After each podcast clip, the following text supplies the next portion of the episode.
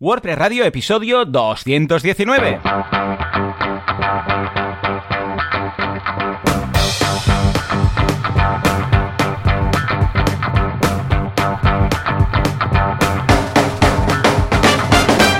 buenos días a todo el mundo y bienvenidos a WordPress Radio, el eh, programa, el podcast en el que hablamos de este fantástico CMS llamado WordPress. ¿Quién hace esto? Javier Casares, fundador de Internet, que pone las farolas cada semana en forma de IPs. Y Joan Boluda, consultor de marketing online, director de la eh, Academia de Cursos para Emprendedores, boluda.com. Javi, muy buenos días, ¿cómo va todo? Muy buenas, ¿qué tal? ¿Cómo va ya con ganas, ya con ganas. Teníamos el mono después de un par de semanas que he estado fuera en una casa rural aislado de los virus, los COVID y todo, de todo. He llegado y ha sido, ¡eh! Que vuelven a ver. Y casi que doy media vuelta. y bueno, mis padres, mis padres han dicho lo mismo. Lo que pasa es que mis padres casi ha sido mejor, porque lo que han hecho es salir de, de Cataluña, que como está la cosa ahí calentita, ya, ya, se han venido. Vamos, llego a Mataró, el peor, como es el peor RT de todo. Bueno, digo, ¿qué está pasando? estamos a dos mil y pico de, bueno, yo qué sé, todo muy fatal, todo muy fatal. Y digo, escucha, pues casi que me vuelva, ¿no? Pero luego, cuando lees la letra pequeña, porque esto es un poco el link bait típico, cuando lees la letra pequeña ves que dicen, bueno, solamente los jóvenes, el promedio de edad, claro, no vacunados, el promedio de edad es de 20 años inferior, porque claro, el, titular es los peores datos de toda la pandemia, y dices, Dios mío, ¿qué ha pasado ahora? Y te dicen, bueno, eh, los jóvenes, ¿eh? los que no están vacunados, y el promedio es 20 años inferior a lo que era el contagio antes. Y dices, vale, macrobotellones, me han dicho, bueno, Sí, desde San Juan. A ver, en Cataluña en general ya se sabe que en San Juan, que bueno, para los que sean de fuera, San Juan es como fin de año. Fuera, o sea, entonces, claro, En, San Juan, que ya digo, ¿eh? que es como fin de año, pues se celebra normalmente como en fin de año, pero con calor. a diferencia de fin de año, que normalmente se celebra encerrado. Eh, aquí, aunque se celebra en público, se acumula mucha gente, sobre todo en las playas, en los, en las, en los pueblecitos de costa y tal. Y, y entonces, claro, a partir del 24 de junio estaba todo clarísimo que iba iba a pasar esto que justo coincide con hace dos semanas. O sea que. Sí, y además, eh, claro, y además con la relajación de las medidas, y ahora la mascarilla por la calle no hace falta, y entonces me olvido cuando entro no sé dónde, y todo esto. ¿Qué digo yo? ¿Qué les costaba esperar a quitar y a relajar las medidas cuando ya estuvieran todos vacunados? ¿Qué dices? Bueno. Sí que va a faltar un mesecito más, pues las espérate Las vacaciones, el turismo. Y bueno, ah, da igual, pasemos. En fin, pasemos, sí, corramos estúpido la tecnología que no tiene que tiene otro tipo de virus. Exacto, exacto, todo fuera eso. además, hoy vamos a hablar de seguridad, o sea, ¿cierto? va, todo, sí, va todo ligado. Va todo ligado, va todo ligado. Bueno, por mi parte, en boluda.com tenemos tres cursos, tres cursos nuevos, el de avanzado de Community Management, para todos aquellos que hicieron el primero, pues este es no solamente para su propio negocio, sino para prepararse para ser Community Manager, que es lo que ah, nos pedían. Con lo que guay, porque mira, puedes aplicarlo en tu carrera, eh, en tu carrera laboral. Luego, curso de DaVinci Resolve, que es un editor de vídeo gratuito, gratis, gratis, está para, para todas las plataformas, incluso los frikis de Linux, pues también tenéis estas cosas. Y por otro lado, no, está muy bien, porque ¿sabes qué pasa? Que DaVinci empezó solamente como un, software para regular temas de color, etalonaje y todas estas cosas. Pero luego gustó tanto que empezaron a añadir módulos, va con módulos, y ya tiene el típico módulo de edición de vídeo de toda la vida, edición de audio y tal. Y es gratuito, o sea que está muy bien porque, vamos, eh, en algunos casos no hace falta irse a un Premiere, a un Final Cut cuando tienes una opción gratuita tan, tan mm. profesional.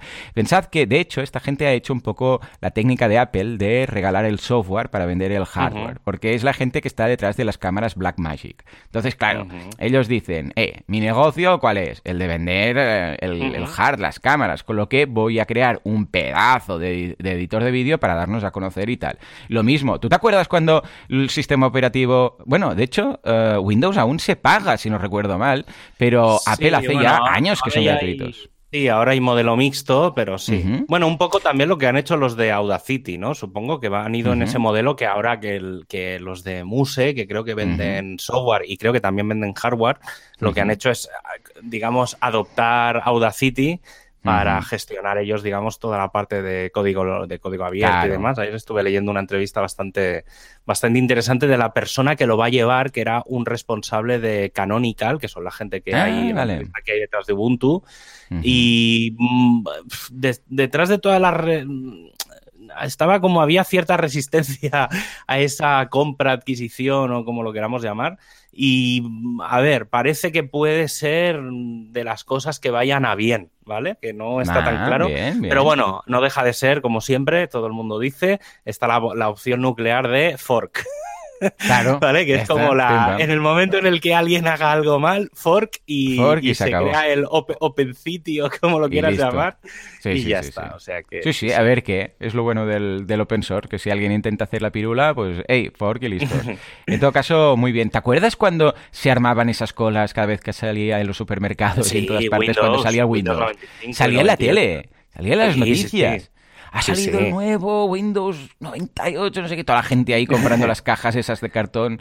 Madre mía, madre mía. El otro día, este fin de semana, he estado viendo en un documental en YouTube. Eh, luego, si, me acuerdo, si me lo recuerdas, venga, y los oyentes Intentaré encontrar el enlace porque lo, me lo pasaron o lo encontré de rebote, creo que lo publiqué en mi Twitter.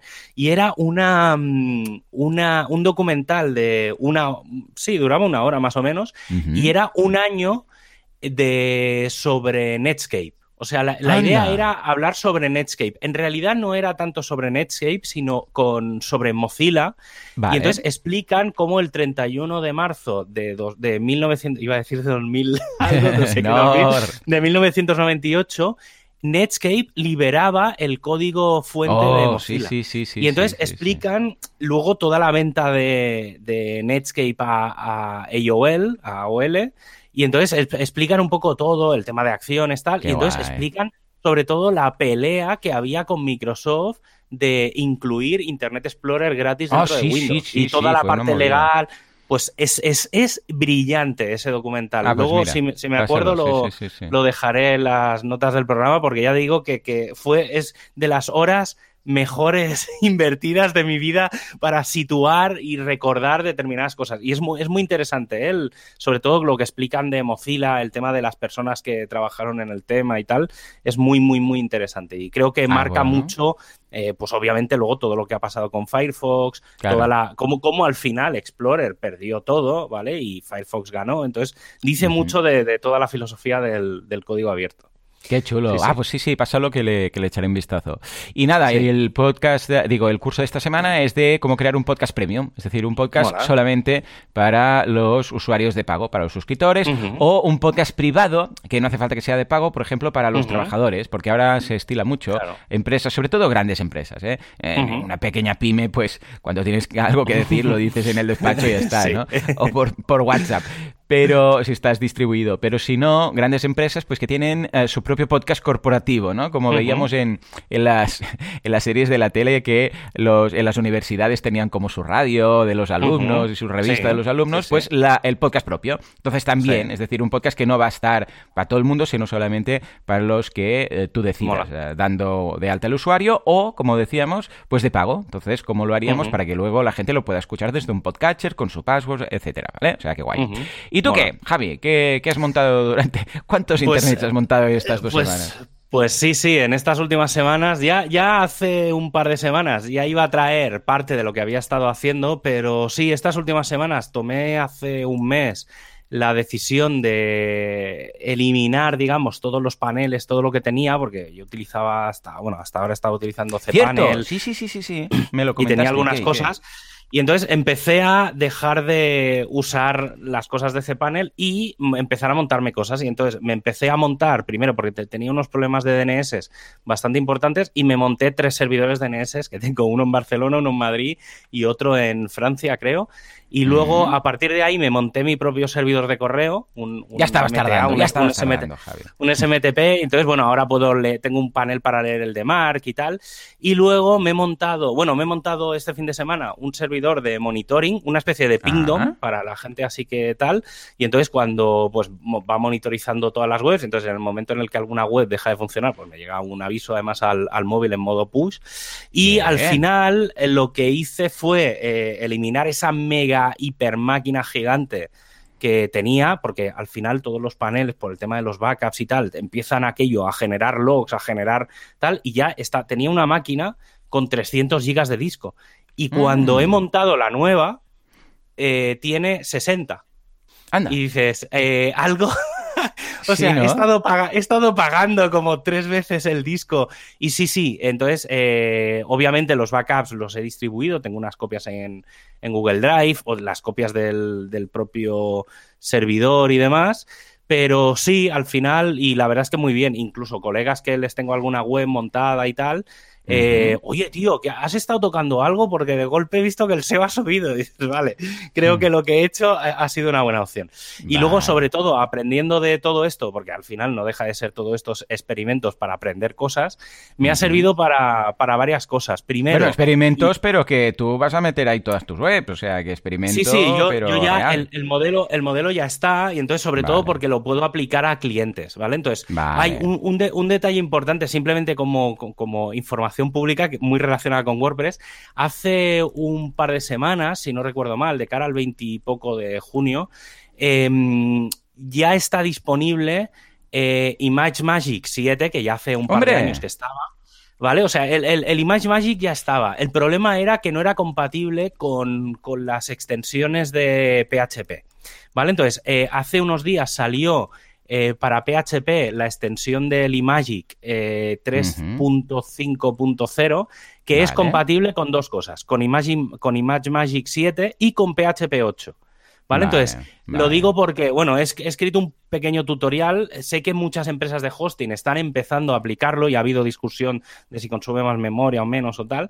Pero bueno, eh, sobre todo lo digo porque cuando el día 20 salga WordPress 5.8, una de las cosas que ya hablamos era que daba soporte al WebP. Vale, sí, sí, sí, sí, Y una de las cosas que también eh, ya he estado leyendo es que tanto GD como ImageMagick van a dar soporte a Aviv o el AV1, que es el nuevo, también el nuevo formato. Y entonces no, no creo que esté para 5.8, pero sí que de cara a finales de año eh, todo esto hará falta tenerlo. Eh, entonces, bueno, dejaré un enlace de cómo se puede instalar, sobre todo los que tengan servidores propios, que es más fácil, pues es, al final es ejecutar cuatro pasos. A mí me llevo lo suyo acabar este manual. Y luego he estado haciendo otras pruebas que es em, para los usuarios del SFTP o del FTP eh, hacer usuarios CH rooted. ¿Vale? Que es limitarlos para que no puedan ver otras partes del servidor. Entonces, bueno, es un tema de seguridad vale, y tal. Vale, vale, vale, muy bien. Luego, por otro, otra cosa, por un cliente, que esto creo que es bastante útil, eh, sobre todo porque ellos querían publicar para todo un WordPress, ¿vale? Entonces era como publicar desde un repositorio privado de GitHub a tu web. ¿Vale? Porque claro, desde un repositorio público es fácil, haces un, clon y ya está. Pero cuando es privado tienes que hacer claves públicas, claves privadas, cómo darlas de alta en GitHub, luego hay un tema de permisos, entonces hay una serie de cosas que no son triviales y, bueno, escribí un artículo, y ya digo, ¿eh? por, también por, de rebote por temas de, que me lo pidió un cliente.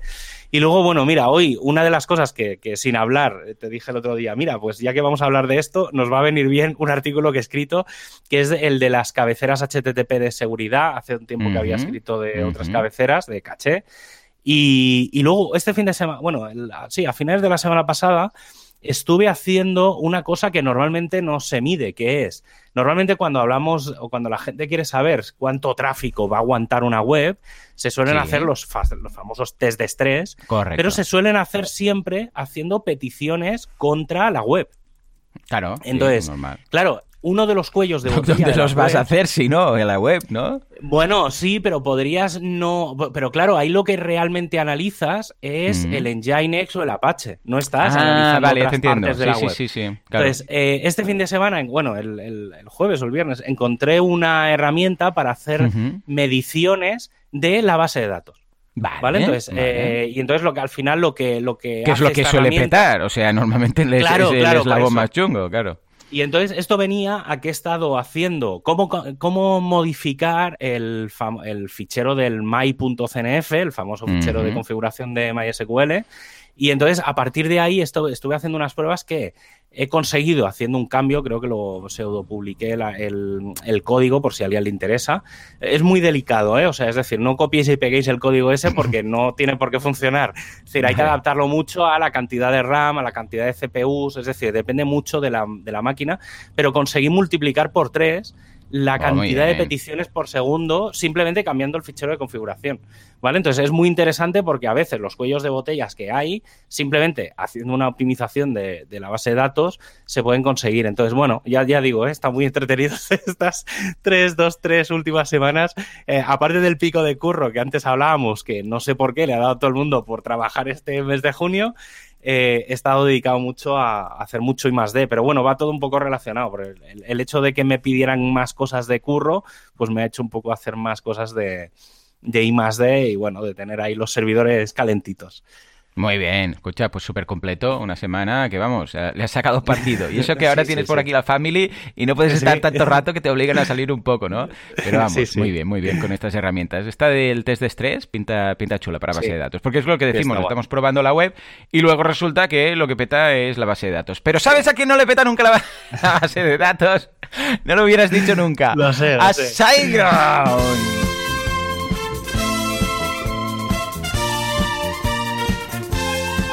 Sí, es que en este multiverso hay algunos universos en los cuales los hostings tienen las bases de datos todas petadas, todas petadas, las bases por el suelo, los datos por ahí escampados, una cosa tremenda.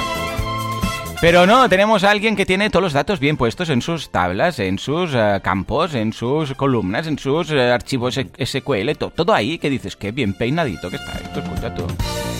Estamos hablando de SiteGround, efectivamente, el hosting que hace las cosas bien, que tiene sus bases de datos ahí sin corromper ni nada, seguras, 24 eh, horas, y por mucho que las estreses, ellas son zen, zen, zen, zen. Ay, sí, señor, sí, señor. Venga, va, ¿qué nos vas a contar hoy de SiteGround?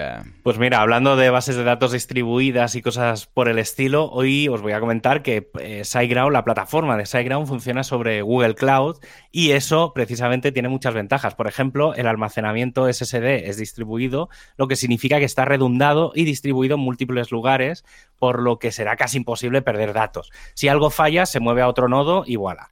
O, por ejemplo, el uso de la red de fibra de Google, una de las más rápidas del mundo, que influirá a la hora de que tus clientes accedan a tu sitio desde cualquier parte del planeta. Y algo muy importante, la energía renovable. Y es que Google, además de tener muchos datos, centros de datos con energía verde, donde no los tiene, los compensa con la compra de energía renovable para el resto de sus operaciones, convirtiéndose en una de las empresas globales en reducción de emisiones. Y esto hace que SiteGround también sea una empresa verde. Pues venga, échale un vistazo en siteground.es.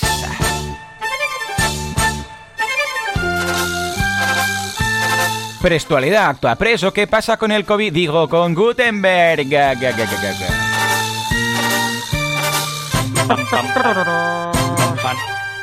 Me dicen que quizás Gutenberg en su nueva edición 8.9.10 va a tener una vacuna para el COVID. No, es mentira. Todo el mundo sabe que esto lo va a sacar Jetpack. Pues mira, sí, tendría más pinta. Sí, ¿verdad? Venga, va, ¿qué novedades tenemos? El día que Matt le dé por eh, comprar uh, Pfizer, compra Pfizer y ya está, ningún problema. Pues estas matadas, las matadas son los que, lo que bauticé el otro día con Mon como las cosas que hace Matt, que dices, ¿y esto por qué lo ha comprado? Que hace poco compró, ¿sabes? Que lo comentamos aquí, esa app de, de, diario pues Day One. El otro día, el otro día vi que me pareció estos últimos días, ¿eh? No, no, no, lo he leído muy en diagonal, no han metido mucha pasta, ¿eh? Pero tanto automático como, mm, como Just, no, no Yoast, sino Just, ¿vale? Es decir, la persona detrás de Yoast, eh, han metido pasta en castos, que son los de. mira, sí, los de Blueberry, ¿no? Ah, no, no, Seriously Simple, no, ¿verdad? Eh, sí, eso, sí, sí, los del plugin este. Entonces, sí, por el tema de que supongo que como ahora está tan de moda el tema de los podcasts, pues han dicho, ah, vamos pues a meter y ayudar a, a, uno de los plugins más, más reconocidos. es el que me gusta más, es el que me gusta más, totalmente. Y luego ya lo, dejo, lo dejo caer como nota para los que utilicen em, el Local by Flywheel. Oh, qué bien, sí, sí, sí. Eh, la versión Pro la han liberado y es gratuita. Sí, sí, sí, sí. han liberado, ha sido un mes muy potente porque ha liberado Genesis, o sea, dos de mis herramientas favoritas.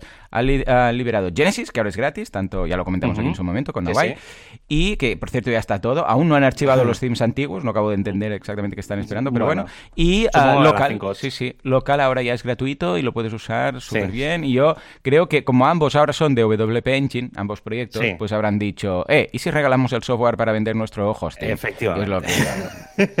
sí, porque además han hecho un, si no mm. recuerdo mal, han lanzado como una especie de versión pro, tipo, tipo un poco el WordPress VIP, pero de WP Engine eh, Enterprise o no sé qué o algo así me suena y entonces yo creo que todo va un poco por ese en ese sentido, es decir, han ido al modelo automatic. ¿vale? Es decir, de dar mucha parte del software gratis y tenemos la parte del hosting, digamos, eh, premium, pues muy caro y tal, y luego tenemos eh, extensiones y ampliaciones que son pro, pues que las vamos a dar de, de pago, pero dejamos la base como, como gratis. Y al final yo creo que las decisiones son bastante estratégicamente, son, son muy potentes.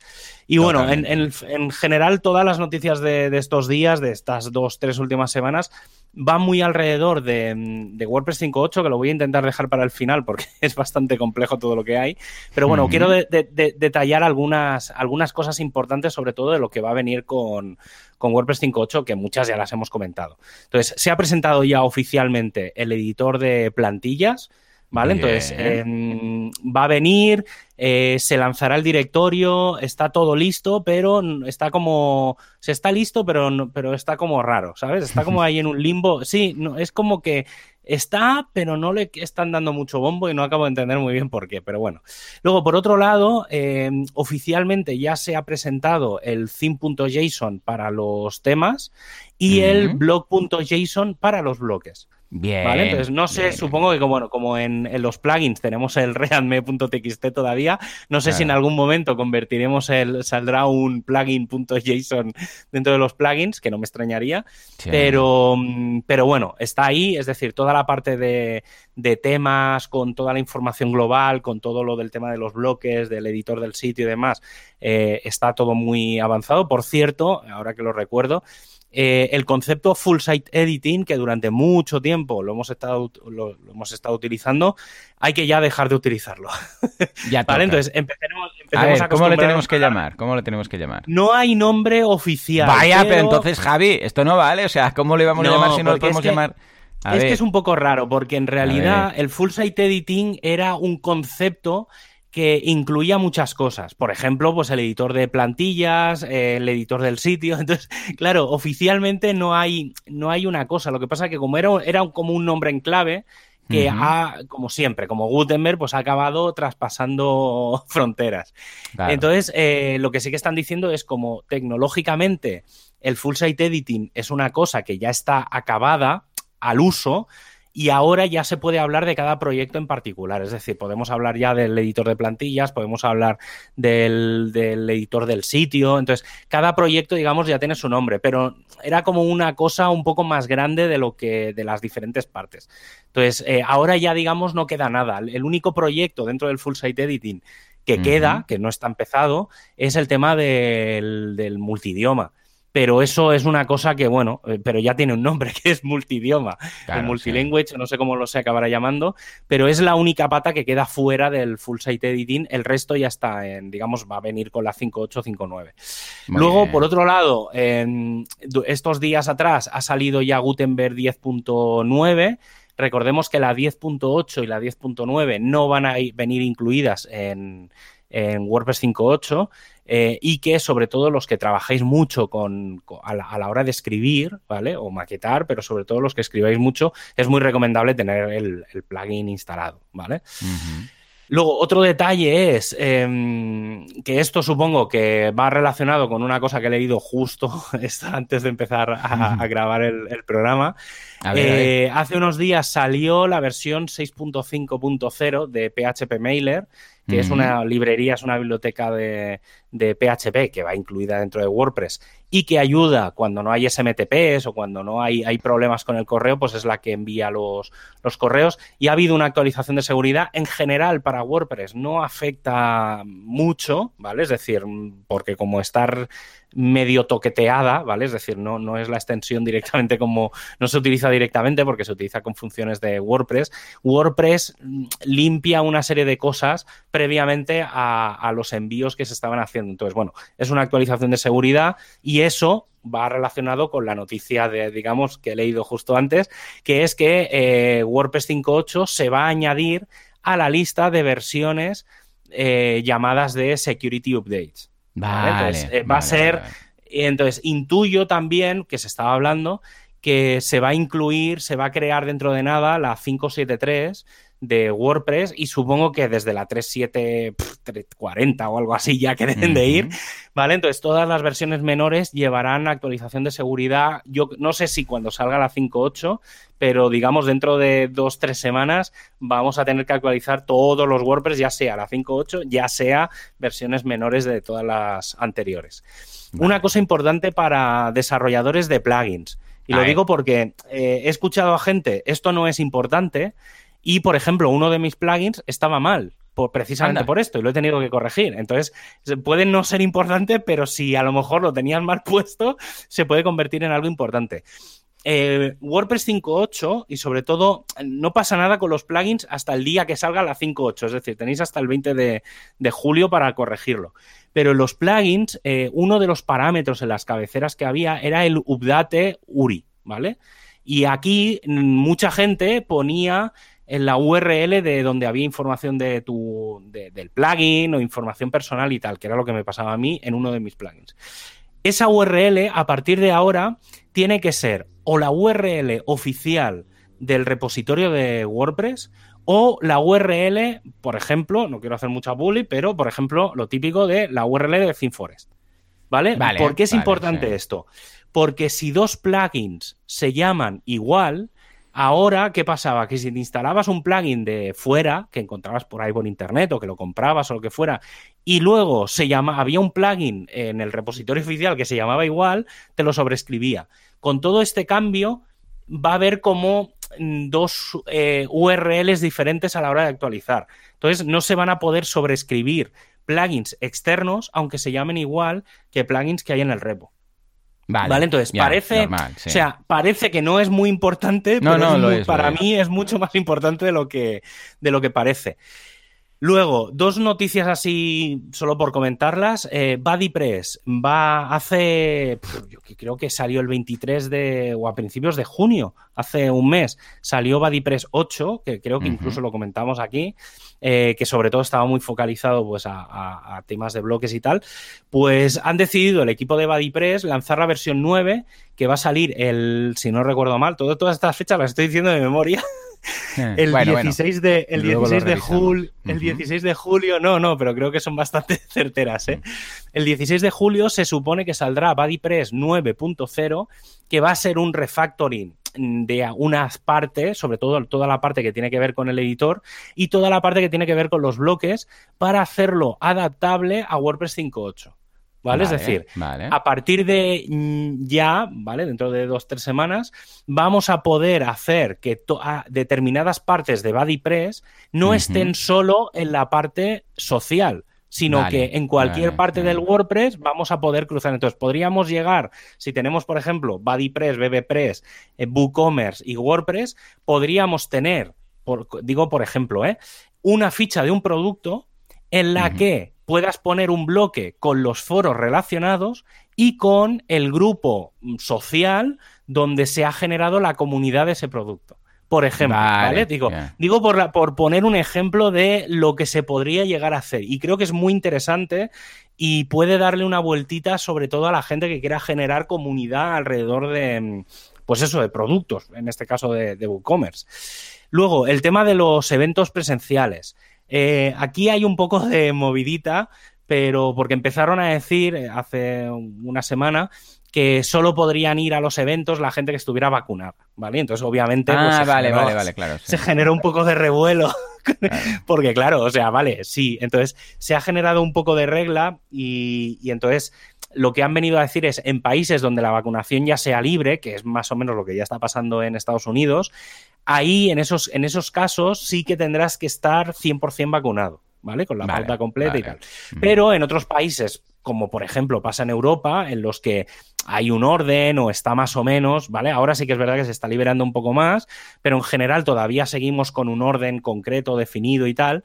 Lo que se ha venido a proponer, o lo que yo incluso propuse, porque lo comenté en, el hilo donde se montó todo el follón de esto, es, oye, en Europa tenemos el, mal llamado, bueno, el pasaporte, el, el certificado verde, el mal llamado pasaporte COVID, pues un poco las reglas de ese pasaporte COVID o las reglas que hay ahora mismo para viajar a otros países de, Europa, que son pues estar vacunado, tener una PCR de 24 horas antes, o un test, o un no sé qué, o haber pasado el virus en no sé cuánto tiempo. Si tienes, si cumples eso, se podría ir ya a los eventos presenciales. Mi idea es que, mm, que más o menos ya me lo intuía, era que a partir de septiembre, en este caso en España, que es lo que más conozco, yo creo que a partir de septiembre se podrían ya volver a tener eventos presenciales. No sé si decir al 100% de capacidad, cosa que no creo, pero hmm. no tanto por, por las reglas nuestras, porque si seguimos las reglas tendría sentido que si está todo el mundo con el certificado verde, pues se haga un full pero yo creo que como mínimo la mitad o un 75% de aforo. Yo, yo mi evento, por ejemplo, va a ser al, 50%. Aunque me digan que se puede al 100, ya, ya no mm. por cumplirlo, sino también por la tranquilidad de todos, ¿sabes? mira, lo vamos a hacer al 50% y listos. Más vale que sobre espacio que, que, quedemos justos. Y si luego me dicen, ¿puede ser un 70? Pues bueno, pues vale, pero, pero no, ¿vale? No hace falta. O sea, tampoco, tampoco entra de aquí, ¿sabes? Y así mm. mejor curarse en salud. Y luego, como última mega noticia, a ver, a ver, a ver. Me la, me la, voy a abrir así un poco en una ventana para tenerla. Sí, a ver, ha salido ya por el, el WordPress 5.8 Field Guide, que es el mega documento donde vienen eh, que esta, esta vez, además, esta vez se ha, se ha, hecho bastante bien, en el sentido de que se ha hecho organizadamente.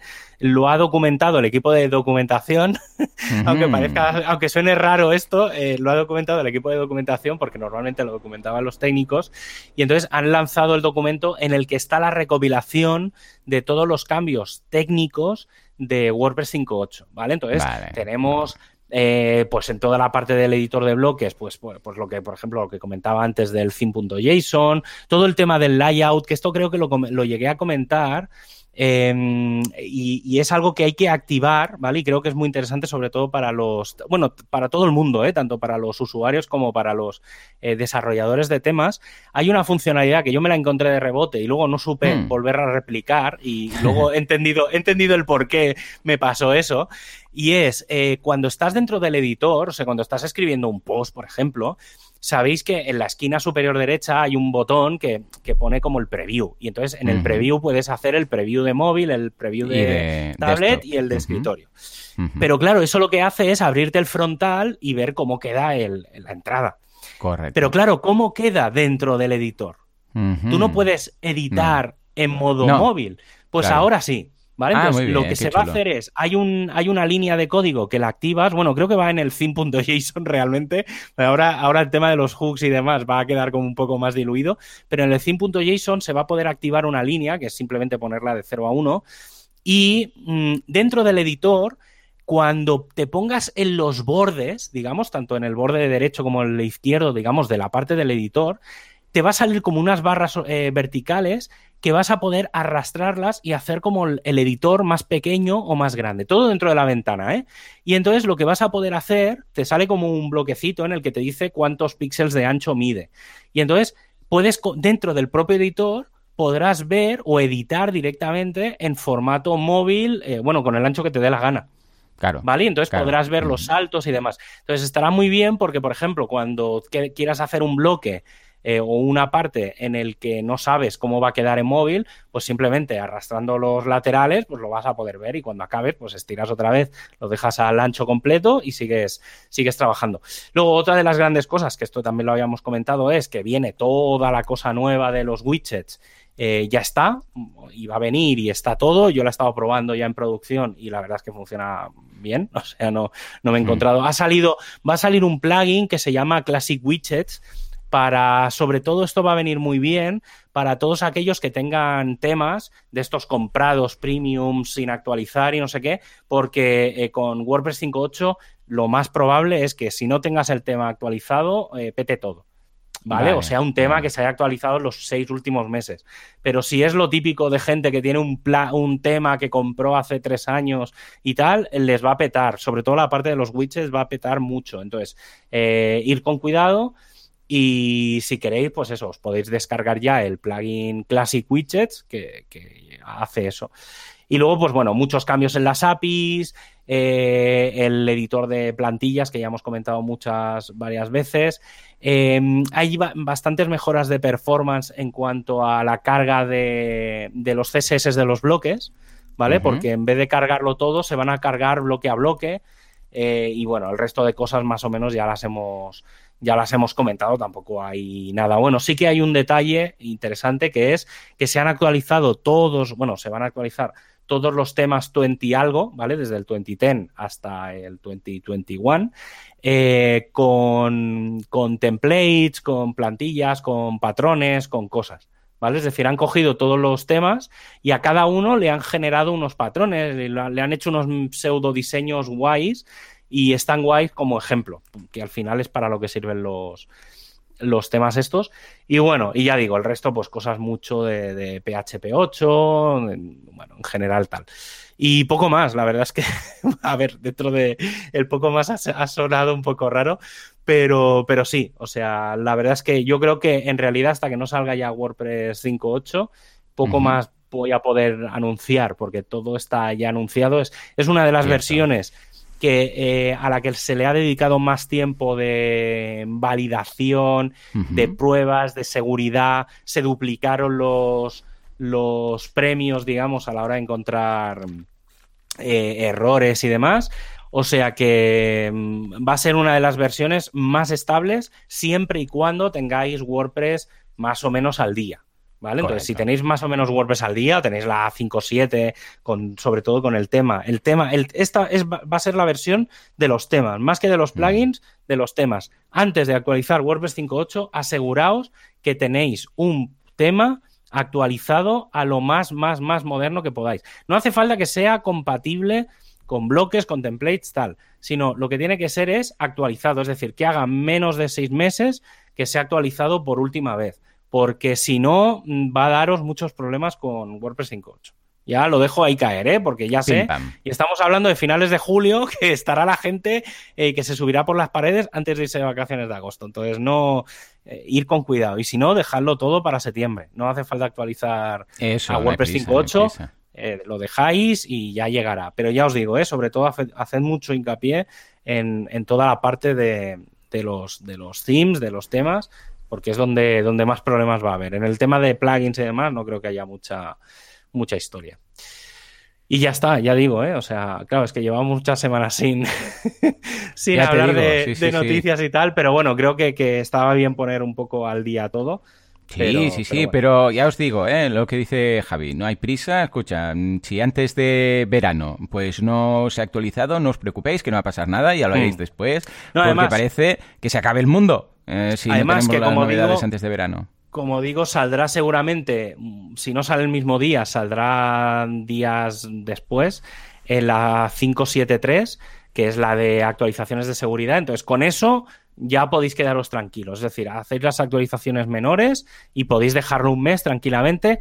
Realmente esta versión tiene muchas cosas de fondo, pero no de forma. Es decir, eh, está muy bien si ah, podéis llegar a aprovechar cosas de los temas, de los editores de sitio, de no sé qué, pero si no, tampoco tiene tantas, tantas novedades. Es decir, vale la pena esperarse un tiempo. ¿Vale? Entonces no hay ninguna prisa, os podéis esperar eh, un mes y medio hasta mediados de septiembre, un par de meses, que no, no, hay, no hay prisa.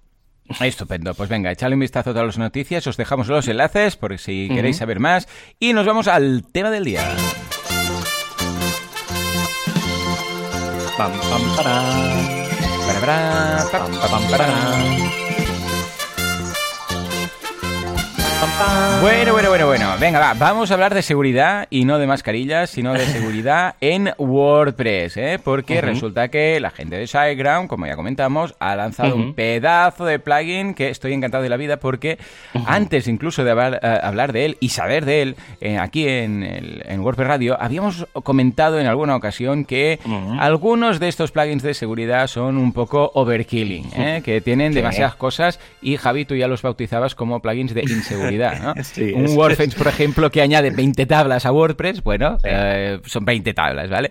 Y resulta que, nada, hace menos de un mes, pues eh, SiteGround, eh, teniendo ya algunos plugins muy chulos en el repositorio, de los cuales hemos hablado ya algunos de ellos, porque son muy potentes, pues va y lanza un plugin de seguridad.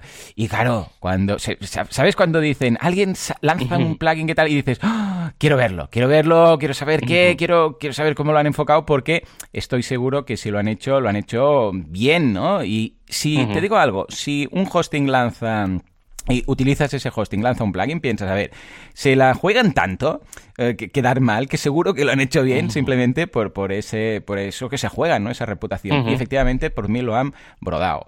Ah, a ver, el plugin es gratuito, está en el repositorio y tiene como cuatro grandes bloques. La seguridad del site, la del login, la... Bueno, más que seguridad es un log de actividad y acciones post-hackeo. Vamos a repasar rápidamente qué hay que ofrece esta última versión, que es la 1.3 de este, de este plugin. Y, Javi, me interesará que me digas a ver cada bloque cómo lo ves, si echas algo de menos, ¿vale? Y si consideras que algo sobra también. Y alguna cosa técnica que ha aparecido por ahí que me gustaría saber qué demonios significa, ¿vale? Venga, empecemos con la seguridad del site. Eh, este tiene 1, 2, 3, 4, 5, 6, 7 cositas, ¿vale? Pero todas muy simples y creo que ahí la han clavado.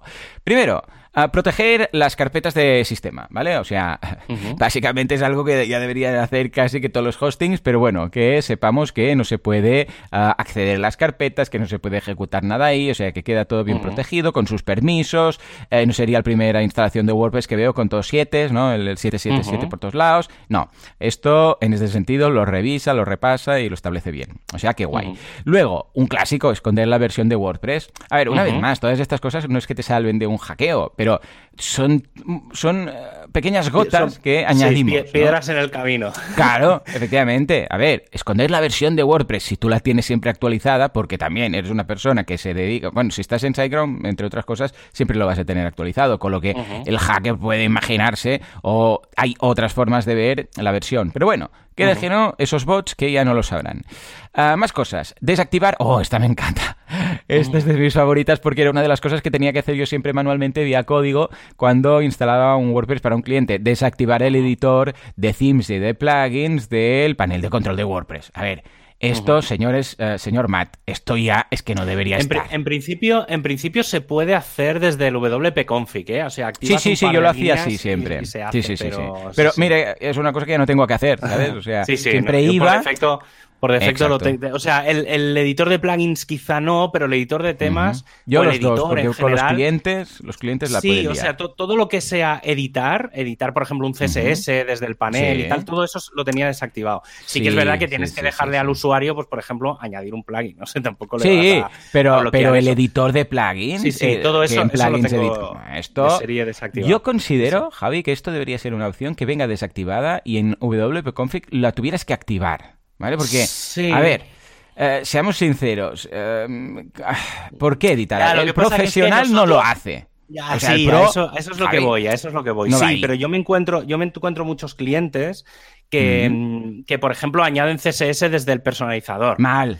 mal. ah, ah desde el personalizador, sí, sí, sí, desde el les digo no van a romper nada. Está bien, sí, bueno. no, pero esto, claro, el, problema es no el personalizador, porque bueno, un poco de CSS, mira, pues no va a pasar gran cosa, pero el editor de themes y de plugins que dicen, no, voy a tocar style.css, voy a tocar no sé qué, luego ahí, eh, claro, no puedes hacer un deshacer, la puedes liar muy parda y, no hay un deshacer, o sea que yo creo que esto debería estar desactivado de base y activarlo por wconfig. Vale, otro clásico, disable, o sea, desactivar XML RPC, ¿vale? Que esto es ya muy, desde la API REST, yo creo que los servicios que utilizan XML RPC que te, diré, ojo, esto viene ya desactivado, o sea, te lo desactiva por defecto. Luego hablaremos del tema de lo que lleva por defecto, porque por defecto prácticamente te activa todas las opciones de seguridad y hay algunas que son un poco, bueno, mm, discutibles. Sí, sí.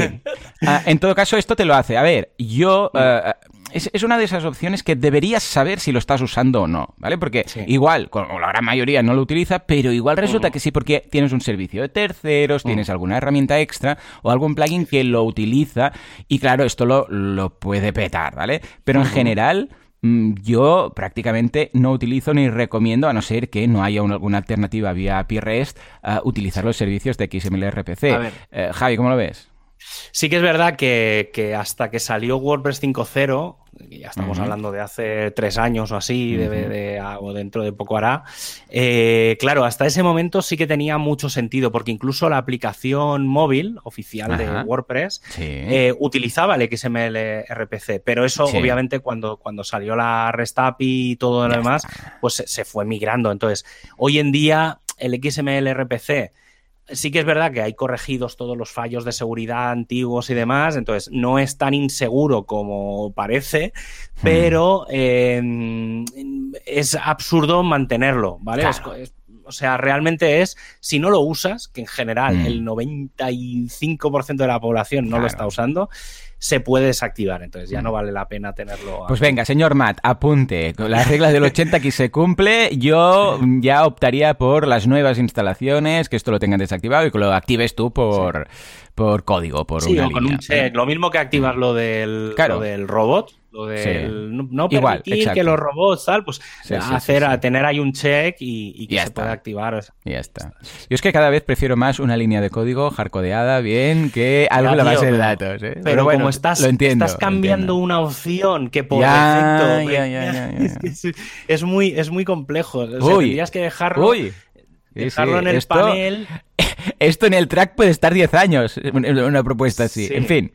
Venga, otra que, lo que, tú, decías tiene mm. sentido. ¿eh? Es decir, por eh, ejemplo, eh, como se ha hecho con otras cosas, que es con las instalaciones antiguas, las instalaciones hasta ahora que se mantengan como está y que las instalaciones nuevas lo venga activado por defecto. Y si quieres, pues lo desactivas y ya está.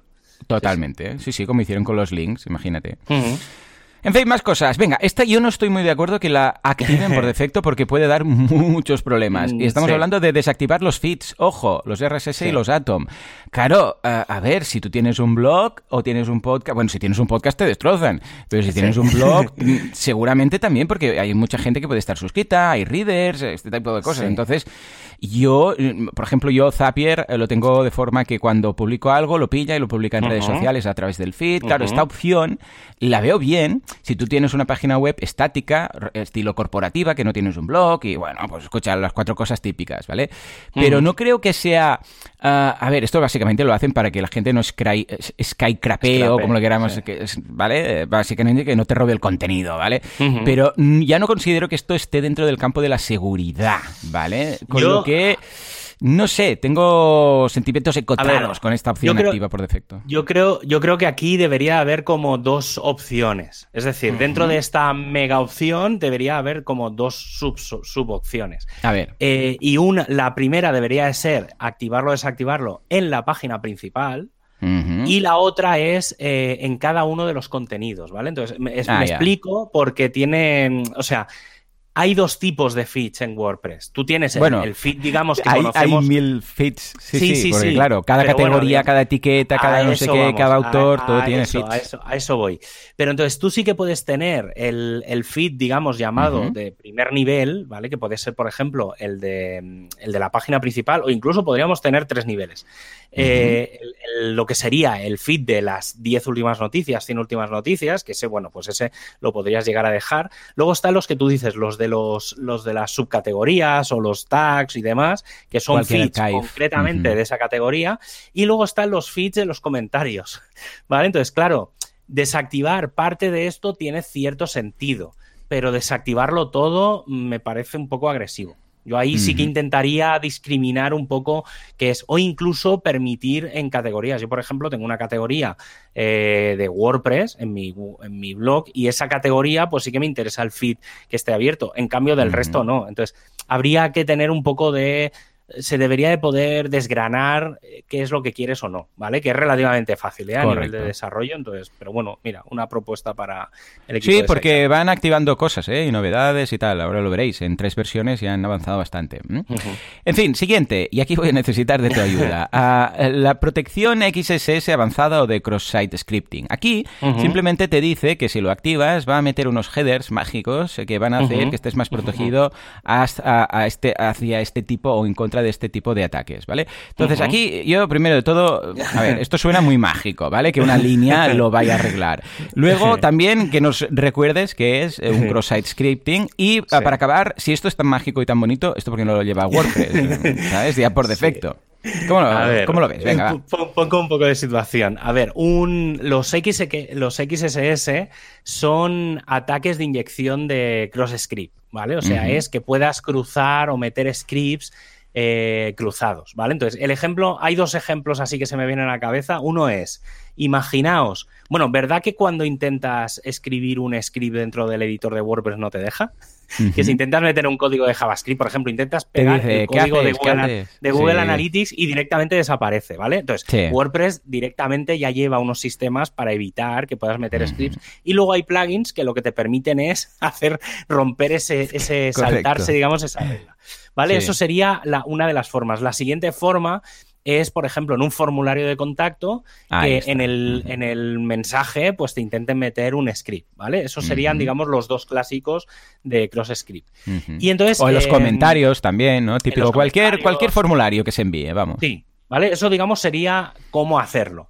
¿Vale? Esto que, comenta el sistema de lo que tú dices de vamos a añadir una línea mágica, tal, mm. estos son las llamadas cabeceras de seguridad, que, son el, post ese que comentaba al principio del programa que he dicho, es un post sobre HTTP headers de seguridad. Pues justo ahí uno de los ejemplos que, hay es precisamente el de el de el que añade el que añade esta cabecera. Vale, Entonces, eh, a nivel, eh, es, o sea, a nivel de cabeceras hay varias, ¿vale? No voy a entrar en detalle de cómo son en la línea, pero. Apúntalo para un monográfico, para un eh, martes entero. Lo, tenía pensado. Mira, hay unas, por ejemplo, está la, el HSTS, ¿vale? Que es que la web por narices funcione con HTTPS. ¿Vale? Entonces, esta es una línea que, la podían añadir ellos ¿eh? también tranquilamente.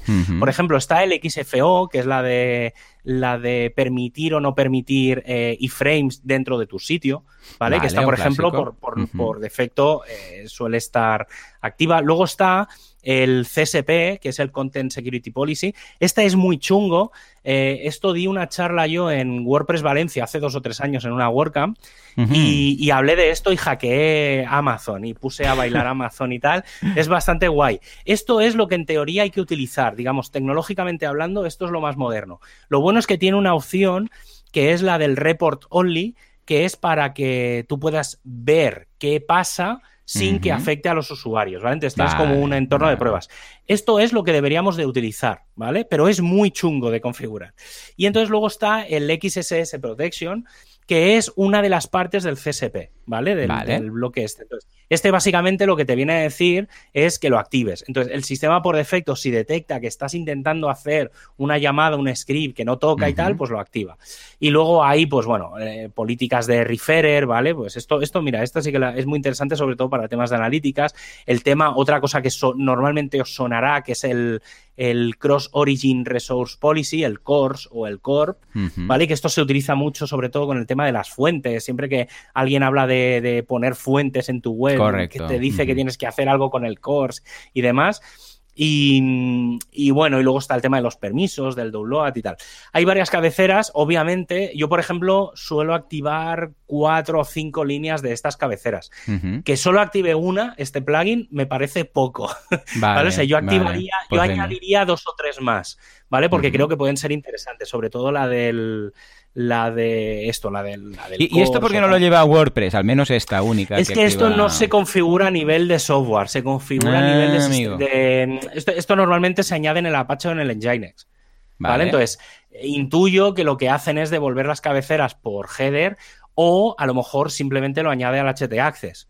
¿Vale? Entonces, mm. pero sí, si lo añade el HT Access, debería de poder añadir las otras tres o cuatro líneas. Entonces, claro. yo creo que deberían de poder añadir dos o tres, como mínimo dos o tres cosas más. Sobre todo, eso, si sabes que el sistema detecta HTTPS, pues por ejemplo, forzar que todos los enlaces ya sean HTTPS. Ese tipo de cosas. No, bueno, pues venga, apuntemos esto y veremos si añaden más cabeceras en otras versiones. Para finalizar, de esta última opción de seguridad del site, borran el archivo readme.html, un clásico.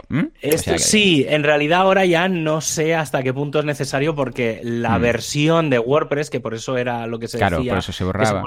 ya no viene en el fichero. Entonces realmente el fichero ya no aporta nada. Porque Repasaré a ver algún readme de estos para ver si yo creo, creo que dijeron que ya no venía. De todas formas, eh, no hace falta eliminarlo porque el, problema de eliminarlo es que cuando hay una versión nueva te lo vuelve a añadir. Entonces, lo que normalmente se hace, o yo por ejemplo lo que hago es en el HT Access o en el Nginx, lo que hago es bloquear la carga del realme. Entonces devuelve un 404, un 403 y entonces independientemente de que haya actualizaciones de WordPress, no hace falta ir borrando cosas. Es que el problema de borrar es que eh, no, sea, no, tienes que proteger, no borrar. Sí, bueno, borrar y además que después si tienes algún otro eh, de estos de seguridad, igual te dice, hey, alguien ha borrado un archivo del código. Claro, es que, es que el problema es que luego cuando, cuando hagas los, los, los ahora me salen los MD5, los, los, sí, sí, los, sistemas estos, que, sí, sí, sí, la codificación. Claro, te dice que, que, no está, que no es correcto, porque este fichero viene con el sistema y no está. Entonces, es mejor protegerlo que no eliminarlo. Que sí, sí, ¿eh? coincidimos, coincidimos. Y además, que es lo que dices tú? Lo dejas hecho una vez en el HT Access o donde sea y, listo. y ya, te sirve. Tengas el plugin o no lo tengas, ya te sirve. Lo, mismo con eh, XML RPC, también lo puedes bloquear sí, por HT es mejor bloquearlo. Venga, va, nos vamos a la seguridad del login. Esto básicamente lo veremos muy rápido porque es para evitar ataques de fuerza bruta, de diccionarios de usuarios y de passwords. Con WordPress, ¿no? WordPress, o, al menos algo tan bien establecido y tan simple como esto. Lo que hacen es lo siguiente. Primero de todo, uh, puedes bloquear IPs. ¿Vale? O sea, por un lado puedes decir o regex, también si te gusta mucho hacer esto de los regex, pues puedes decir toda esta uh, toda esta rama de mm, IPs prohibida o IPs concretas, ¿vale? Ya está.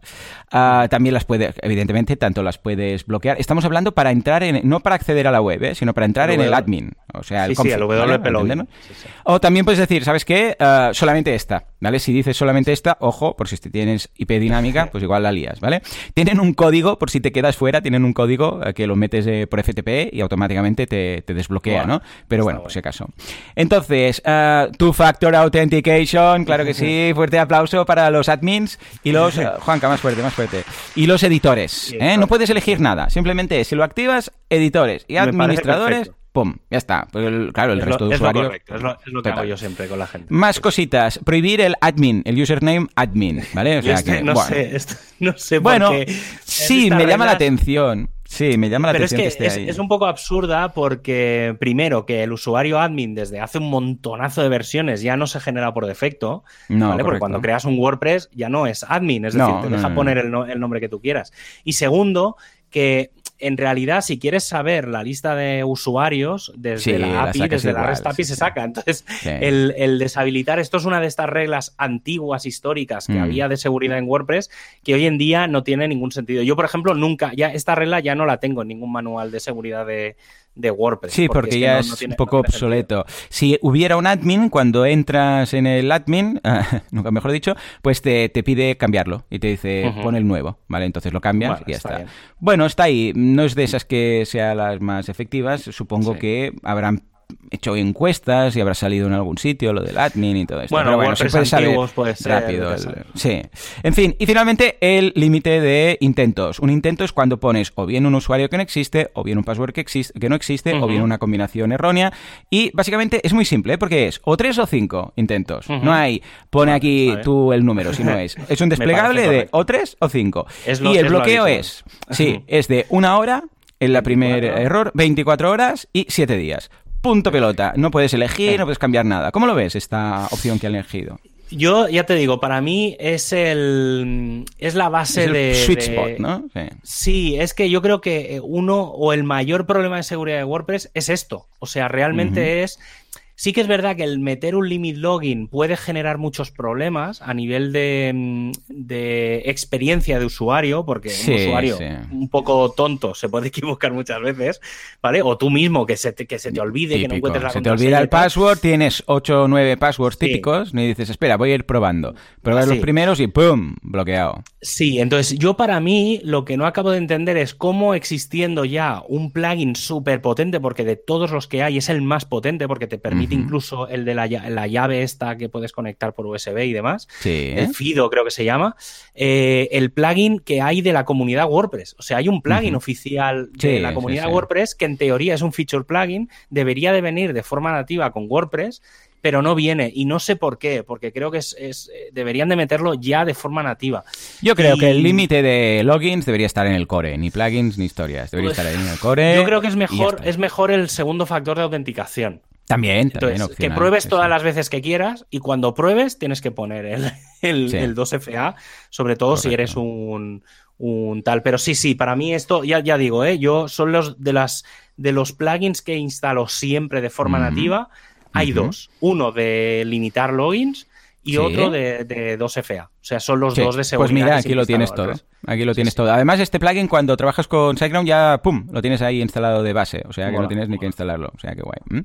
Pues ahí quedaría. Por cierto, la opción está, la técnica, que no sé si es buena o es mala, me lo he planteado varias veces, de crear un usuario admin y darle poderes de suscriptor, ¿vale? Para que se flipe el hacker de turno ahí. ¡Ya soy el admin! Entonces llega y, ¿vale? ¿Esto lo ves positivo, negativo o da igual? Hoy en día es que da un poco igual. Lo que sí que yo, por ejemplo, una de las cosas que sí que recomiendo es, eh, esto lo tengo en algún manual, es para evitar la numeración, porque esto históricamente se hacía que por la API o por la gente ponía author igual a 1, author igual a 2, author igual a 3. Yo una de las cosas que hago cuando creo un WordPress nuevo, antes de crear los usuarios y tal... Ya le metes ahí un 3000 no sé qué, ¿eh? Efectivamente, lo que hago es cambiarle a la tabla de usuarios el autonumérico, le digo, no empieces por 1, empieza por 128 y entonces el primer usuario que crea, su número es 128 mm. en vez de 1.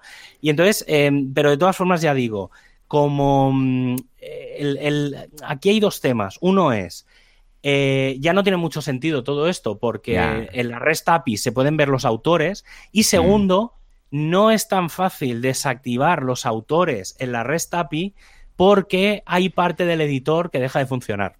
Entonces, eh, hay ahí un poco de follón, porque antes sí que se podía, ahora ya no se puede. Entonces tengo, tengo sentimientos encontrados últimamente, pero el mm. tema de, o sea, también esto es otra de las cosas básicas de que siempre explico.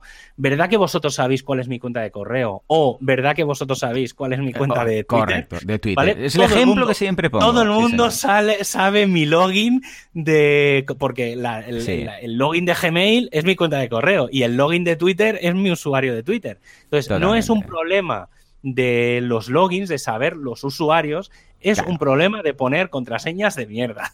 es poner contraseñas de muy gigantes, de mínimo 12, 18 caracteres. Yo utilizo, mm. para que os hagáis una idea, yo utilizo mínimo 32, 36 caracteres en todas mis contraseñas. Algo muy típico es poner una frase eh, estúpida que solo sepas tú. Estilo, me voy a ir a comprar, sé, sí, en tu casa me acuerdo cuando fuimos a, comprar, que pedimos pizza y te pedí la, de esto del wifi y me lo dijiste. Pero algo estilo, me voy a comprar pepinillos y luego iré a la piscina. Yo que sé, algo así es hiper seguro y además, yo que sé, metes mayúsculas en cada, en cada palabra o al final metes un, yo sé, algo así. y esto no te lo saca, pero vamos, nadie. Es fácil de recordar y muy largo. Porque parece que a veces tengamos que poner ahí cosas rarísimas, ¿no? En fin, bueno, en todo caso, a ver si WordPress en el core introduce alguna de estas cosillas en algún momento. ¿Mm? Venga, nos vamos al registro de actividad, muy interesante y además eh, también eh, legal, ¿eh? Porque se tiene que cumplir con la legalidad de todo esto. En todo caso, básicamente, ¿qué nos muestra este log de actividad? Primero, ¿qué O sea, en este sentido vemos la hora en, la cual se ha visto, la página, o sea, qué ha visto, en este caso, qué página se ha visto, qué URL, la respuesta, si ha sido un 200, un 400, un 404, la IP y el tipo de, ah, de usuario, ¿vale? Si es un robot, si es un humano, si es etcétera. Luego, ¿quién se ha conectado? Podemos ver si son usuarios desconocidos, es decir, que no están logueados. Si son usuarios de nuestro WordPress, veremos el nombre de usuario. Y luego los bloqueos, una pestañita de bloqueos por si queremos pues eh, ver quién está bloqueado por intentos quizás o por IP o lo que sea y lo podemos desbloquear, ¿vale? Luego todo esto lo podemos filtrar, incluso por IP. Si vemos un, alguien que dices, ¿este por qué ha ido a, este, yo que sé, a barra no sé qué, barra mm, WP content tal y dices, déjame mirar. Entonces clicas su IP y te filtra por IP todo lo que está haciendo esa, visita, ¿vale? Por defecto te guarda 12 días, inicialmente eran 16 días que te guardaba. Ahora lo han pasado a 12, porque claro, depende de depende de qué web, 16 días igual son unos cuantos gigas, porque claro, un gran periódico que tenga esto, imaginaros, ¿no? Pero han añadido un hook para modificarlo. Entonces tú puedes desactivarlo, ponerlo ilimitado, que puede ser un poco loco, ¿vale? O establecer el número de días, porque va por días, pues puedes poner el número de días que quieras. ¿Cómo ves este tema de registro de actividad y los valores por defecto? Eso es algo también que debería de traer WordPress por defecto. Habría con, mucha configuración, sí que es verdad que mm, hay muchos plugins que hacen esto, pero sobre todo aquí lo interesante es, yo por ejemplo, una de las cosas que, que, mm, añadiría en estos plugins de actividad es que cada, cuando acaba un día, te pudieras guardar toda la información de ese día, o descargarla a lo mejor en un CSV y poder hacer un backup. Porque el problema es eso. Drive o eso. Claro, el problema de esto es que es lo que tú estabas diciendo. A mí me da igual 12, 14, 20 días. El tema es que si dentro de un año eh, alguien reporta algo, tú tienes que tener registros. Correcto, Entonces, está muy bien lo de los últimos 7 días, 14 días, yo normalmente lo tengo a 14. Eh, está bien lo de las dos últimas semanas porque normalmente si pasa algo, en dos semanas te das cuenta. Pero sí que es verdad que tener un backup o un histórico de todo esto y mm. que lo puedas revisar de forma fácil, ya digo, con un CSV para luego revisarlo en Excel, con cuatro búsquedas y tal, y que puedas ir teniéndolo, pues eso, por ejemplo, por días, y que te mande, por ejemplo, en un zip o en un CSV, eh, y que te lo mande por mail o que te lo haga mm. un backup en Google Drive, o lo que tú dices. Sí, y estas cosas son más de que lo haga el servidor y lo tenga el servidor, más que a nivel de plugin. El plugin está muy bien las dos últimas semanas, lo que dices tú, para ver qué ha pasado, si quieres echar un vistazo. rápidas, Exacto, y estar al día. Cada día te pasas, miras, a ver qué, qué, está haciendo la gente. Sí, sí, Exacto. Pero el histórico debería estar en el, en el propio hosting. O sea, debería ser una cosa de, servidor. Un listado como tenemos el listado de errores eh, de PHP, de no sé qué y tal, pues ahí el hosting, yo considero que es cosa de hosting. Pero bueno, ahí queda. ¿eh? Sí, bueno. En fin, pues venga, va, nos vamos al último bloque, que es el de post-hackeo, que me ha... Eh, es curioso, a ver, es, práctico, ¿no? No, sobra, me ha sorprendido que esté ahí, pero tiene tres opciones interesantes. La primera es la reinstalación masiva de plugins. Eh, en, la, en el plugin dicen plugins gratuitos, pero no son plugins gratuitos, son plugins del repo. Yo, yo ya le he dicho a Mon, aquí hay un poco de confusión, porque claro, un, plugin de, GitHub, por ejemplo, o un plugin gratuito que te lo descargas de la web del developer, pues esto no lo hace, ¿no? Eh, básicamente lo que hace es que si te han post-hackeado, o sea, si te han hackeado, ah, bueno, reinstala por si acaso queda alguna cosa de porque te han hackeado en, a través de un plugin, que suele ser lo habitual, pues te lo reinstala, ¿vale? Con la versión, ojo, la versión que tienes, no te los actualizas. Si tienes una versión anterior, porque esto ya es jugársela, pues nada, te lo te chafa todos los archivos y te los reinstala, ¿vale? Eh, si los borra y los reinstala o, directamente hace una, un compare y te pone los archivos, que seguramente debe ir por ahí, eh, esto ya no entro, pero bueno, es, curioso, es interesante. El único punto que yo tengo aquí, que le trasladé a Mon, es, ojo, porque he visto en muchas ocasiones alguna desgracia, cuando resulta, y esto va ligado a lo que decías antes, que tú tienes un plugin premium que has comprado a un developer que tiene el mismo Slack, ¿vale? Que un plugin del repositorio. Porque claro, si esto lo que hace es mirar el Slack y dice, yo qué sé, el plugin WordPress Cool, ¿eh? Cool WordPress, y resulta que está en el repo un plugin que se llama igual y compara por Slack y tu versión, porque claro, no tiene nada que ver, eh, del plugin es la 1.4, que resulta que es la última, y la versión del otro, pues es, yo sé, pues la 2, igual resulta que aquí puede haber algún problema y que te instale el plugin del repositorio hecho el tuyo. Esto lo he visto en algunos plugins de estos. Eso, eso, ya, eso ya, pasa. por eso, por eso precisamente se ha hecho este cambio, a partir de la 5.8 esto ya no pasa. Yo aquí lo único que veo es ¿Por qué no hacen lo mismo, lo mismo que hacen con plugins? Yo lo haría con las tres cosas, o sea, un poco lo que siempre se, en todos los manuales que hay de cómo arreglar un hackeo, eh, lo que se pide es actualizar tres cosas, que es el core, O sea, reinstalar el core. Eh, Correcto, esto no sé por qué no está. Hmm. A ver, es que WordPress ya lleva ese botón. Lo que pasa que desde el propio plugin podrían facilitar esto. Luego, el reinstalar todos los plugins, que eso sí que me parece interesante. Y lo mismo con los temas. Totalmente. Yo también. No, sé por qué no está todo. Supongo sí, además que lo de, lo de WordPress ya, ya, pero lo de WordPress, eh, bueno, si es un child theme y lo has hecho tú en tu child theme, no debería tener problema, pero bueno, no entramos ahí. Ah, lo del WordPress, que, que seguro que es una línea, porque estoy seguro que... Uh, sí, no, no, si la función ya está, si ya te digo, si está en, en, actualización. Reinstalar, entonces, en realidad Por eso, yo creo que... Tirar de las funciones que ya existen. Sí, exacto, sería como un acceso directo a esa función, pero vía hook. Seguro que hay el hook que imita el click de eso, sin, sin duda, ¿vale? si incluso está, uh, tiene soporte ahora lo veremos, WP y WP lo tiene, o sea que, ¿vale? Y luego dos opciones curiosas que es una finalización de sesión masiva de todos fuera, zasca. Y una más exagerada que es todos fuera, pero además cambio de password la próxima vez que te, que te logues.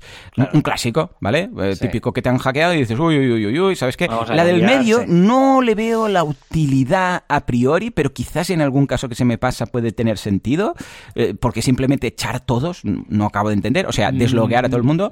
Y la segunda sí, ¿eh? ¿Cómo, las ves? Sí, la segunda tiene sentido.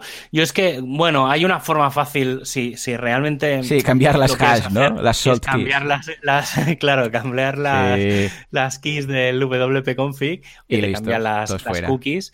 Y entonces, sí, puede tener ese sentido, porque, a ver, el, finalizar la sesión masiva tendría sentido si cambiase los hash de las cookies. Porque... Igual es lo que hace, ojo, ¿eh? Igual el plugin está puede ser, puede ser, no, no, lo sé. Lo digo, el salt key y ya está. Claro, lo digo por una cosa, porque hay un ataque, o sea, hay un tipo de ataque que es el de usar las cookies. Es decir, eh, si tú robas unas cookies, por eso se supone que hay que tener las cookies, o sea, el, las, eh, las salt keys estas, entonces, eh, claro, al cambiar eso, si te han atacado por un robo de cookies y tal, por ejemplo, porque estás en HTTP y estás en un bar con una wifi gratis, típico, intento buscar un ejemplo, ¿vale? Entonces, en ese sentido, con eso tendría, se podría hacer. Y el tema, obviamente, el tema del cambio de password, pues es muy útil mm, para cambiar a todos. Pero mm. bueno, es, bastante gordo el tema de tener que hacer un cambio masivo de contraseñas, pero sí, es, una buena opción. Esa yo creo que es también de las opciones que debería de traer WordPress. Totalmente. Totalmente, o sea que ahí queda. Y nada, finalmente un par de cosas que quiero destacar, que es que desde la versión 1.02 ya tiene soporte para WP Click, esto es súper práctico, y luego desde la 1.01 han, añadido eh, los valores por defecto, o sea que, ojo, porque antes venía todo desactivado y tú ibas activando, y en la 1.01 viene todo activado, bueno, casi todo activado. Y una de las problemáticas que ya he visto, de hecho, porque estoy suscrito al, foro de, soporte del plugin, es que hay gente que le ha petado los hits, ¿vale? Porque claro, desactivar los fix yo lo veo un poquito exagerado. ¿vale? Sí, es que no, no, entiendo, no entiendo. O sea, a nivel de seguridad sí que es verdad que no acabo de entender no, por qué. es más que no te copien contenido. Claro, sí, Pero es que da igual porque desactivas, o sea, en los feeds pones que en vez de ir el feed entero, va el feed parcial y ya está. ya está. No, sé, por eso digo que no, no, acabo, de, no acabo de verlo. pero bueno, bueno, pero pinta muy bien, ¿eh? Y lo van a actualizar. Sí, eh, creo que tiene sentido. O sea, todo lo que han hecho tiene bastante sentido a diferencia de otros plugins. Sí que es verdad que eh, para mí lo quizá lo más interesante de este plugin es que, mm, que no tiene firewall, ¿vale? Que creo que es uno de los errores de, de WordFence o de iThemes y demás que vienen con el firewall y eso hace que se rompan muchas cosas. Sí, que creo que lo que tiene sentido es que son, en realidad lo que se están ofreciendo son como tres o cuatro plugins en uno. Sí, pero los, los esenciales, esos esenciales, que no son los 30 plugins de seguridad, sino son esos clave y que luego creo que, que, si WordPress añade algunas funcionalidades, tipo el 2FA o alguna de estas, es fácil que la puedan desactivar es decir, que puedan poner, si es un WordPress menor de tal versión, esta funcionalidad ya, viene nativa, por lo tanto no la tengas, y si no, pues la mantienes. Totalmente. Eh, yo creo que es una buena solución. Ya te digo, no, mm. lo he probado todavía, pues que tengo, tengo pendiente. Yo lo he ido pasando a todos mis. Yo, lo he ido pasando ¿eh? a todos mis sites y súper contento. Y además se nota la ligereza. ¿Sabes qué pasa? Que a cambio estoy sacando WordFence. Y claro. Sí. Bueno, que... se nota un montón. Sí, sí, sí. porque ya, sabes, ya, te dije que no, no utilizo plugins de estos. tengo alguno de tengo, Solo tengo, ya te digo, solo tener el del Limit Login y uno de 2FA. Claro. El resto, mm, con plugins no suelo hacer. En algún caso tengo algún activity log, sobre todo cuando trabajo con más gente. Eh, ahí sí que tiene sentido el activity log. En los que estoy yo solo, normalmente con los logs del servidor y demás ya tengo suficiente. No me hace falta activar ninguna, ninguna otra cosa. Pero bueno, está bien, ya te digo. Tiene buena pinta. Tengo que probar. Es que tengo pendiente hacer una revisión de, de todos los plugins de, de seguridad y tal, y hacer como una especie de comparativa de funciones y tal.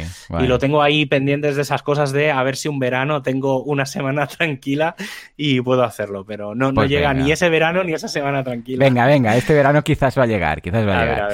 Venga, va, nos vamos para rematar el programa de hoy a la comunidad WordPress, todo virtual, pero meetups, WordCamps y lo que haga falta.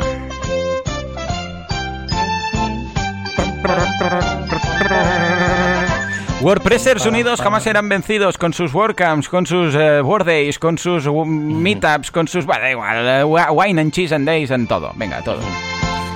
¿Qué tenemos, Javi, esta semana? Pues a ver, estos días, el, 6 y 7 de agosto, tenemos la WordCamp Nicaragua, que será 100% online. Y del 30 de septiembre al 2 de octubre, o sea, esos 3-4 días, eh, tenemos la WordCamp Galicia, eh, que es bastante curiosa o sea, tiene un punto excepcional, que es, primero, que es una WordCamp regional, ¿vale? Que eso normalmente no se suele hacer. Es una de las cosas que yo he intentado hacer muchas veces con WordCamp Cataluña, pero no, supongo que por eh, antes presencialmente no tenía mucho sentido, en online se podría plantear. Y eh, lo interesante de esta WordCamp es que eh, uno de los grandes focos es el idioma, el gallego. Sí que es verdad que habrá charlas mixtas, pero el, origen o la base inicial es sobre todo el tema de potenciar la comunidad eh, gallega, ¿vale? Y esto viene también de que durante toda la pandemia, durante el último año y medio, se han estado se han fusionado todas las meetups locales de Galicia y cuando hacían una meetup la hacían con las cinco o seis meetups que tenían, entonces la hacían como distribuida entre todos y tal. Entonces se ha, generado una comunidad igual que creo que como colofón final de este 2021 y de seguramente como última última WordCamp así online que podrían plantear, pues creo que es un buen es una buena opción. Personalmente creo que si mantienen una una WordCamp anual eh, a lo mejor de un día, no hace falta de, o de dos, en el que el foco sea el idioma, ¿vale? Porque como al final, dentro al final en noviembre va a haber la WordCamp Spain, pero si se plantea una WordCamp Euskadi, Galicia, Cataluña, muy enfocada, que todas las charlas sean en cada uno de los idiomas, eh, que se genere la comunidad muy local y demás, creo que tendría sentido hacer cada año una meetup o cada dos, eh, o sea, una WordCamp, eh, ya digo, ¿eh? Pero nada de idiomas mezclados, sino que se focalice mucho en esos idiomas opinión personal, ¿eh? Completamente. Sé que va en contra de las reglas, pero como siempre las reglas están para romperlas.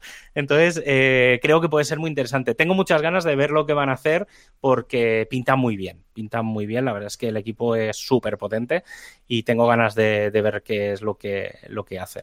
Y luego a nivel de meetups, eh, bueno, estos días, como siempre a principios, medios de mes, hay poca cosa y ahora ya más julio-agosto, que va a haber muchísima menos. El jueves día 8, o sea, mañana, eh, tenemos charla de Elementor Valencia, eh, en el que van a hablar de cómo clonar temas con Elementor, está bastante bien para la gente que utiliza Elementor. Voy a dejar una meetup ahí aparcada para el final. el martes que viene, mm, día 13, el equipo de WordPress Irún van a hablar de comunicación de tu negocio. Y el miércoles 14, eh, el equipo de Las Palmas de Gran Canaria van a hablar de cómo crear una página de alta conversión, ¿vale? Sobre todo landings y quiero hacer un, un, detalle concreto, ¿vale? Primero porque me toca directamente a mí y por muchas razones, pero creo que es bastante importante esta meetup en concreto. Y es la primera meetup eh, del equipo global de hosting, ¿vale? Entonces pongo un poco en situación. Es un proyecto piloto eh, es la primera meetup mundial que se va a hacer como equipo, ¿vale? Porque sí que es verdad que están las meetups de Learn, WordPress, pero eso es otra cosa, pues no son meetups al uso, son como formaciones y demás. Entonces, eh, como meetup global, el equipo de hosting, en el que yo estoy como soy uno, de los representantes globales, decidimos hacer una serie de meetups hablando sobre temas de hosting. Sí que es verdad que esta meetup, el, día, el jueves 8 de julio, eh, va a ser una primera meetup inicial de presentación un poco y vamos a presentar eh, pues qué hace el equipo, qué va a ser este tipo de meetups, un poco las herramientas que tiene el equipo de hosting, un poco pues presentar en comunidad qué es lo que va a ser, tampoco hay mucha gente apuntada y tal, va a ser algo muy en petit comité, pero sí que tiene ciertas peculiaridades. Por ejemplo, Mm, las meetups globales que eh, tienen, depende de cómo nos vaya a nosotros, el equipo de accesibilidad y marketing a nivel mundial seguramente vendrán después, de cara a finales de año. Eh, una de las peculiaridades es que dentro del WordPress, cuando tú entras dentro del dashboard de WordPress, en la parte de la derecha normalmente te aparecen las próximas meetups. Las que sean globales van a aparecer en todo el planeta, porque una de las reglas es que siempre van a ser online.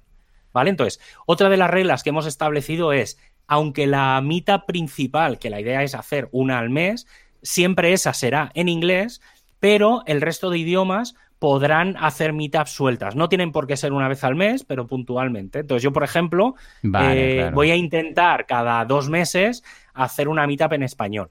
¿Vale? Entonces, aquí la idea es, eh, en el caso de la de hosting, pues vamos a hablar, por ejemplo, de hacer backups vamos a hablar de escalabilidad, vamos a hablar de cómo configurar eh, los sistemas operativos, eh, cómo configurar PHPs. Pues, por ejemplo, a finales de año, cuando salga el PHP 8.1, pues haremos una prueba, seguramente, ¿eh? me lo estoy un poco inventando, pero vale, vale, no, no, pero va por ahí. Pero la idea, por ejemplo, será, vamos a montar una máquina con PHP 8.1 y vamos a probar WordPress con PHP 8.1, pues para ver qué pasa. y entonces hacerla. Y entonces la idea va a ser un poco por ahí. Ya digo, es un proyecto piloto, eh, sobre todo los que vengáis este jueves. eh, perdonadnos, sí que vamos a hacer una cosa que creo que normalmente no se hace y es, vamos a emitir por YouTube. Eh, y entonces tendremos el chat de YouTube y tal. Y también vamos a emitir por Twitter. ¿Vale? Entonces, si estáis en Twitter, podéis entrar en el. Creo que el, el, el, usuario es WP Hosting Team. Eh, y entonces allí pues aparecerá el directo y podréis seguir en directo desde Twitter, ¿vale? Por si no queréis entrar en YouTube.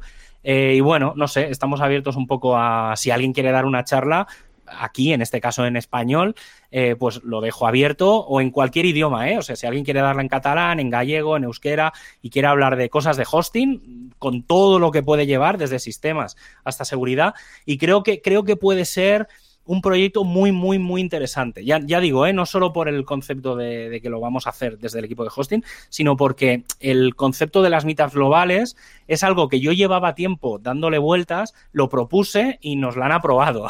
O sea que esto es un poco invento mío, he de reconocer y tengo un poco de miedo, también he de reconocerlo. Entonces, eh, bueno, el, el, jueves, como quedará grabada en YouTube, la podréis ver.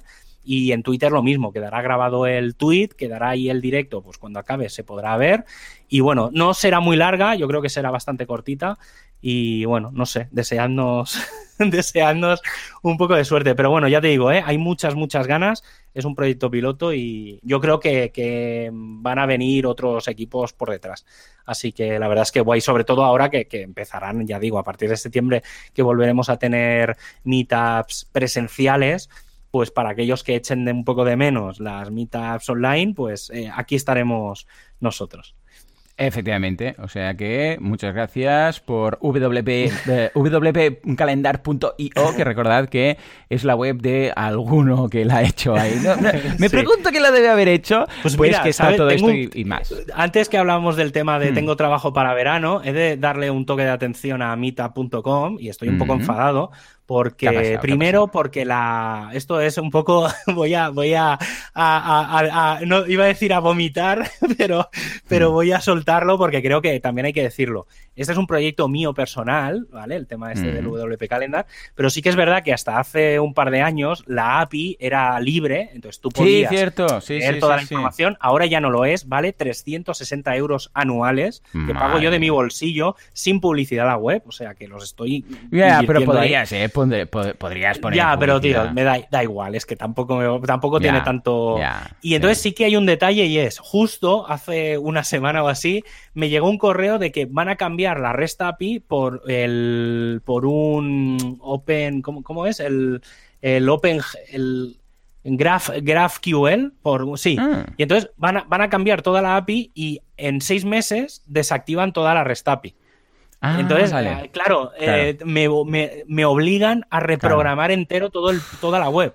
entonces, eh, pues sí, pues entonces estoy muy enfadado y de decirlo públicamente. ¿Pero y seguirá siendo de pago o no? Sí, sí, no, y lo han complicado todo porque la documentación es todavía peor. Han hecho un Twitter, han hecho un Twitter, esto también Twitter lo ha hecho varias veces a los programadores. Es verdad que Twitter, Twitter Está, está cambiando la API porque la vi justo, tengo que programar una cosa de, una cosa de las APIs de Twitter y he visto que han sacado como la versión 2 y dije, uff, digo, ya me está empezando a hacer pereza todo esto del GraphQL.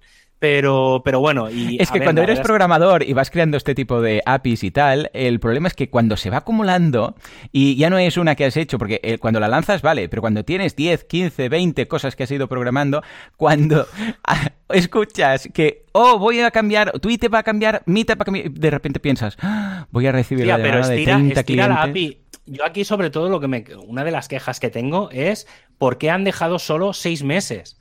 Porque la resta, o sea, devuelve lo mismo, o sea, los, son los mismos para, o sea, la documentación es exactamente la misma.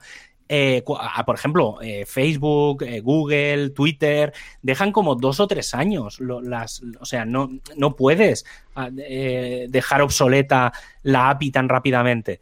Y la verdad es que me, me, duele bastante, o sea, me da igual porque me va a servir para mejorar mucho la, la web, porque voy a aprovechar y voy a darle un repaso bastante importante pero, pero me, ¿sabes? Eso que me da mucha pereza tener que dedicarle tiempo a una cosa a la que ya funciona, ¿sabes? Es decir, ¿por qué cambiamos la API? Si no vais a aportar, no estáis aportando nada nuevo. O sea, me vais a dar lo mismo. O sea, no es como Twitter, que la nueva API tiene mejoras. Claro, novedades que dices, oh, podría hacer eso, será más fácil. No, es lo mismo, pero esta es la me obliga Entonces, me toca mucho las narices, que lo sepáis, gente de Mita. Pues venga, con esta llamada, esta carta abierta de Javier Mita, finalizamos. Como siempre, muchísimas gracias por todo, por vuestras valoraciones de 5 estrellas en iTunes, por vuestros me gusta y comentarios en iBox. Gracias por estar ahí al otro lado. Suscribiros a. Bueno, no, aquí no tenemos cursos, pero suscribiros a, nuestros newsletters y a, nuestras páginas y a lo que haga falta. Y nos escuchamos dentro de una semana, dentro de siete días. Hasta entonces. adiós.